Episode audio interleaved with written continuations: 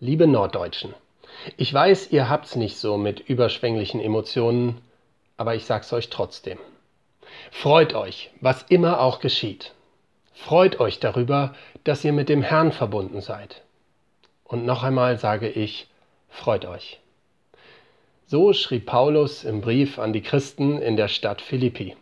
Und weiter ging es mit, Seid freundlich im Umgang mit allen Menschen. Ihr wisst ja, das Kommen des Herrn steht nahe bevor.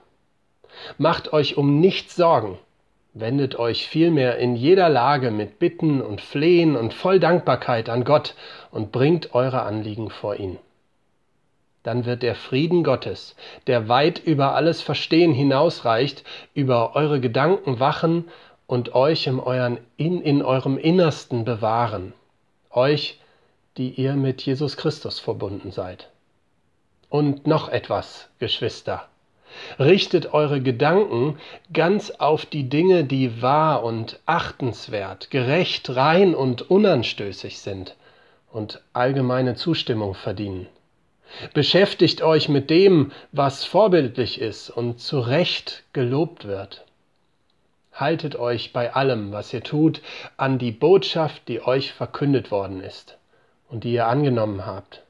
Lebt so, wie ich es euch gesagt und vorgelebt habe. Dann wird der Gott des Friedens mit euch sein. Das ist doch mal ein fröhlicher und ermutigender Bibeltext in einer mühsamen Zeit. Bevor ich damit einsteige, habe ich noch ein paar aktuelle Fragen vorneweg. Das wird jetzt ein völliger Bruch, aber das ist Teil des Konzepts. Glaubst du, dass es das Coronavirus gibt? Macht das einen Unterschied in deinem Leben? Glaubst du, dass Maßnahmen wie meine Maske hier wirklich notwendig sind? Denk mal darüber nach. Unstrittig ist größtenteils, dass es das Virus gibt und sei es auch künstlich von den Illuminati mit Hilfe von amerikanischen Software-Milliardären im chinesischen Area 51 oder möglicherweise sogar auf der dunklen Seite des Mondes gezüchtet, um die Menschheit einer furchtbaren Schreckensherrschaft zu unterwerfen. Und die Mondlandung ist auch gefälscht. Meine Güte. Und mir sagen Leute, der christliche Glaube sei irrational.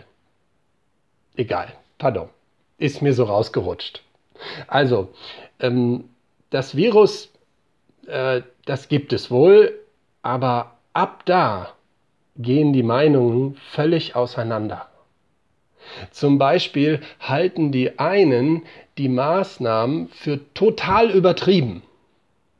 Die anderen finden, die Maßnahmen seien noch viel zu wenig und müssten strenger sein, gerade jetzt, wenn es wieder in Richtung Öffnung geht.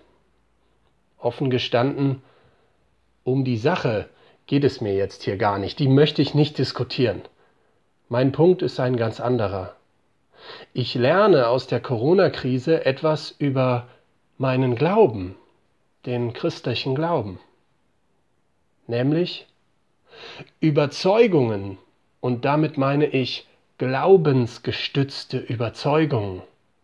Das sind ja fast alle führen dazu, dass man in seiner Lebensgestaltung bestimmte Maßnahmen ergreift oder eben nicht.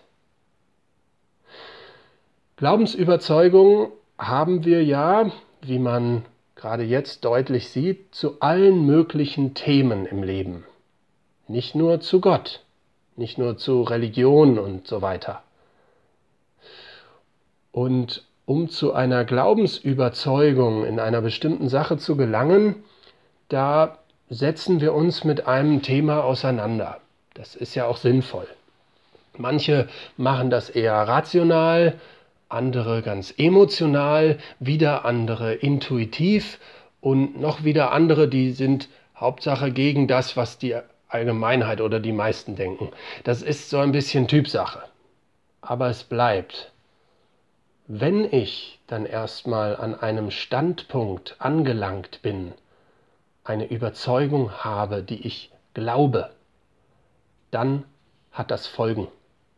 Ich kann nicht gleichzeitig auf eine Sache ähm, an eine Sache auf eine bestimmte Art und Weise verstehen, von etwas überzeugt sein und dann so gar nicht danach leben. So tun, als wäre nichts. Entgegen meinen Überzeugungen handle. Ich käme ja, mir ja vor wie der letzte Idiot, gleichzeitig zu wissen, was um mich herum abgeht, aber überhaupt nicht mich danach zu verhalten, überhaupt nicht danach zu handeln. Hm.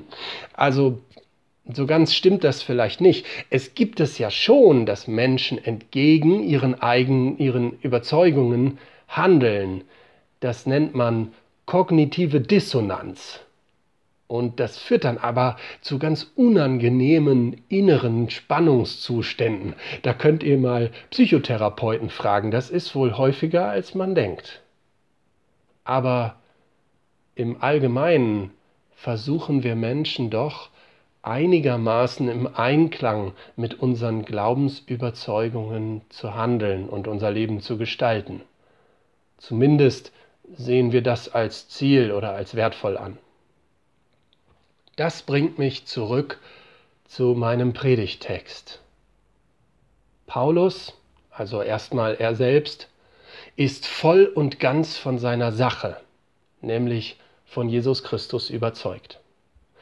Er wirbt für den Glauben, ermutigt, erklärt, predigt, fördert.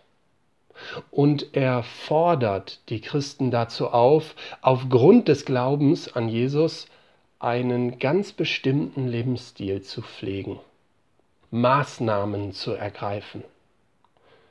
Ich greife mal ein paar Aufforderungen heraus und fasse die in meinen eigenen Worten zusammen. Freut euch! Macht euch immer klar, was es eigentlich heißt, mit Jesus verbunden zu sein.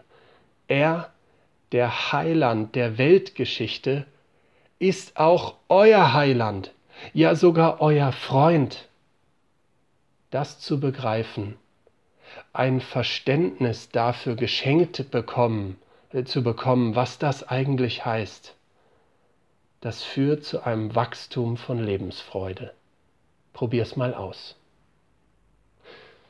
Mit der Freude hört's aber nicht auf. Geht gut miteinander um, heißt es da. Seid freundlich im Umgang mit anderen Menschen. Führt ein gutes Leben. Beschäftigt euch mit dem, was gut ist, wahr, gerecht, sinnvoll. Lasst euch doch nicht von all dem Negativen unterkriegen. Bleibt positiv. Jesus hat Positives mit der Welt vor. Macht euch keine Sorgen. Strahlt Hoffnung aus. Ihr habt allen Grund dazu. Wer, wenn nicht ihr Christen, habt allen Grund dazu. Strahlt Hoffnung aus. Lebt euer Leben ganz bewusst in Verbindung mit Gott. Gestaltet das im Gebet, bezieht ihn mit ein, sprecht mit ihm. Und warum all das? Weil, wie Paulus hier schreibt, das Kommen des Herrn nahe bevorsteht. Damit bin ich wieder bei dem Gleichnis, was ich in der aktuellen gesellschaftlichen Situation sehe dass das Kommen des Herrn nahe bevorsteht, das ist ja auch so eine Wahrheit, die man glauben kann oder eben nicht. Heute auch noch. Du kannst ja sagen, also diese Sache mit Jesus, das kann ich nicht so recht glauben. Da kann ich nichts mit anfangen. Für andere, da mag das gut sein, denen hilft das oder so, aber mir verschließt sich das. Oder etwas anders, du hältst das zwar alles für wahr, gut und richtig, was ich in der Kirche predige und so weiter, und du hast dich auch daran gewöhnt, hier hinzukommen, aber zu glauben, dass der Herr Jesus Christus nahe ist und bald kommt, also so in Wirklichkeit, das findest du dann doch etwas zu viel verlangt das ist dann doch irgendwie zu praktisch, zu greifbar. So kann man das ja nicht sehen. Wenn du die Wahrheit, dass Jesus Christus nahe ist und bald kommt, aber glaubst, dann kannst du nicht so weiterleben, als wäre nichts gewesen. Wenn du diese Wahrheit glaubst, dann kannst du nicht einfach nichts daraus folgen lassen. Wenn du diese Wahrheit glaubst, dann hat das spürbare Konsequenzen und dann ergreifst du bestimmte Maßnahmen. Damit meine ich jetzt nicht schutzende Maßnahmen. An dieser Stelle sprengt es den Vergleich völlig, das weiß ich. Ich meine einfach, es macht etwas mit deinem Leben zu glauben, dass du die Glaubensüberzeugung hast, dass der Herr nahe ist. Übrigens, nahe, das kann nicht auf ein zeitliches oder räumliches Nahe reduziert werden. Nah kommt Jesus überall dort, wo wir etwas vom Anbrechen seines Reiches erleben. Nah kommt uns Jesus dort, wo wir seine Gegenwart erleben. Wo der Himmel nicht irgendwann am Sankt Nimmerleinstag weit weg ist, sondern wir ihn und sei es bruchstückhaft jetzt schon vorwegnehmen. Wo Kaputtes in unserem oder dem Leben anderer heile wird durch Gottes Kraft. Gottes Reich bruchstückhaft vorwegzunehmen, dazu ist die Gemeinde Christi berufen. Eine Gemeinschaft zu sein, in der Gottes heilsame Gegenwart erlebbar ist. Nicht, weil wir das so toll können, sondern weil Gott es aus seiner Gnade in manchen Momenten schenkt. Und ich glaube, das tut er. Und das hat er sogar vor und das hat er versprochen für seine Gemeinde. Dafür gibt es Gemeinden.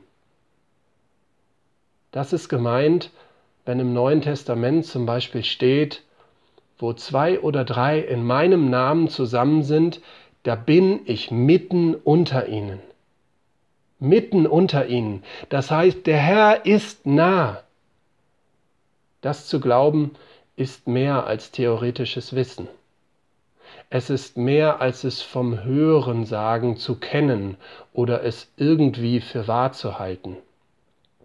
Das zu glauben muss mein Leben beeinflussen, sonst habe ich es nie wirklich geglaubt. Ihr Christen, macht euch mal wieder klar, was ihr eigentlich glaubt.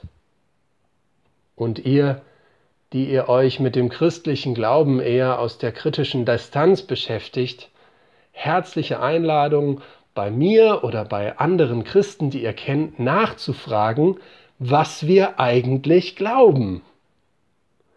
Liebe Leute, wir leben gerade so, wie wir es, wie wir es tun, weil wir überzeugt sind, dass es Wirkung zeigen wird. Viele von uns tragen Masken. Wir halten Abstand, waschen uns häufig und gründlich die Hände und verzichten zum Beispiel auf Singen in unseren Gottesdiensten hier, weil wir damit die Hoffnung verbinden, damit einen guten Beitrag zu leisten. Und genauso ist es doch auch für uns als Christen. Wir leben unser Leben so, wie wir es tun, weil wir von etwas überzeugt sind. Wir gestalten unser Leben, wir ergreifen Maßnahmen, weil wir glauben, dass sie einen Unterschied machen. Die frohe Botschaft von Jesus Christus, der uns nahe kommt, auch heute noch und in Zukunft erst recht, die entfaltet eine Kraft, die über uns hinausgeht. Jetzt schon. In der Glaubensüberzeugung von Jesus zu leben, das ändert was. Gottes Frieden zieht bei uns ein. Das Wissen darum, dass er es gut machen wird, mit uns, trotz aller Grenzen und Unzulänglichkeiten vielleicht, mit anderen, obwohl die manchmal so wunderlich sind. Und sogar mit der ganzen Welt- und Menschheitsgeschichte. Das zu wissen, dass es gut werden wird, darin ist Gottes Frieden. Der lässt sich nicht erklären, aber er lässt sich erleben. Oft sogar allen widrigen Umständen zum Trotz. Weil wir wissen, dass unser Herr Jesus Christus nahe ist. Freut euch, was auch immer geschieht, freut euch darüber, dass ihr mit dem Herrn verbunden seid. Und noch einmal sage ich euch, freut euch.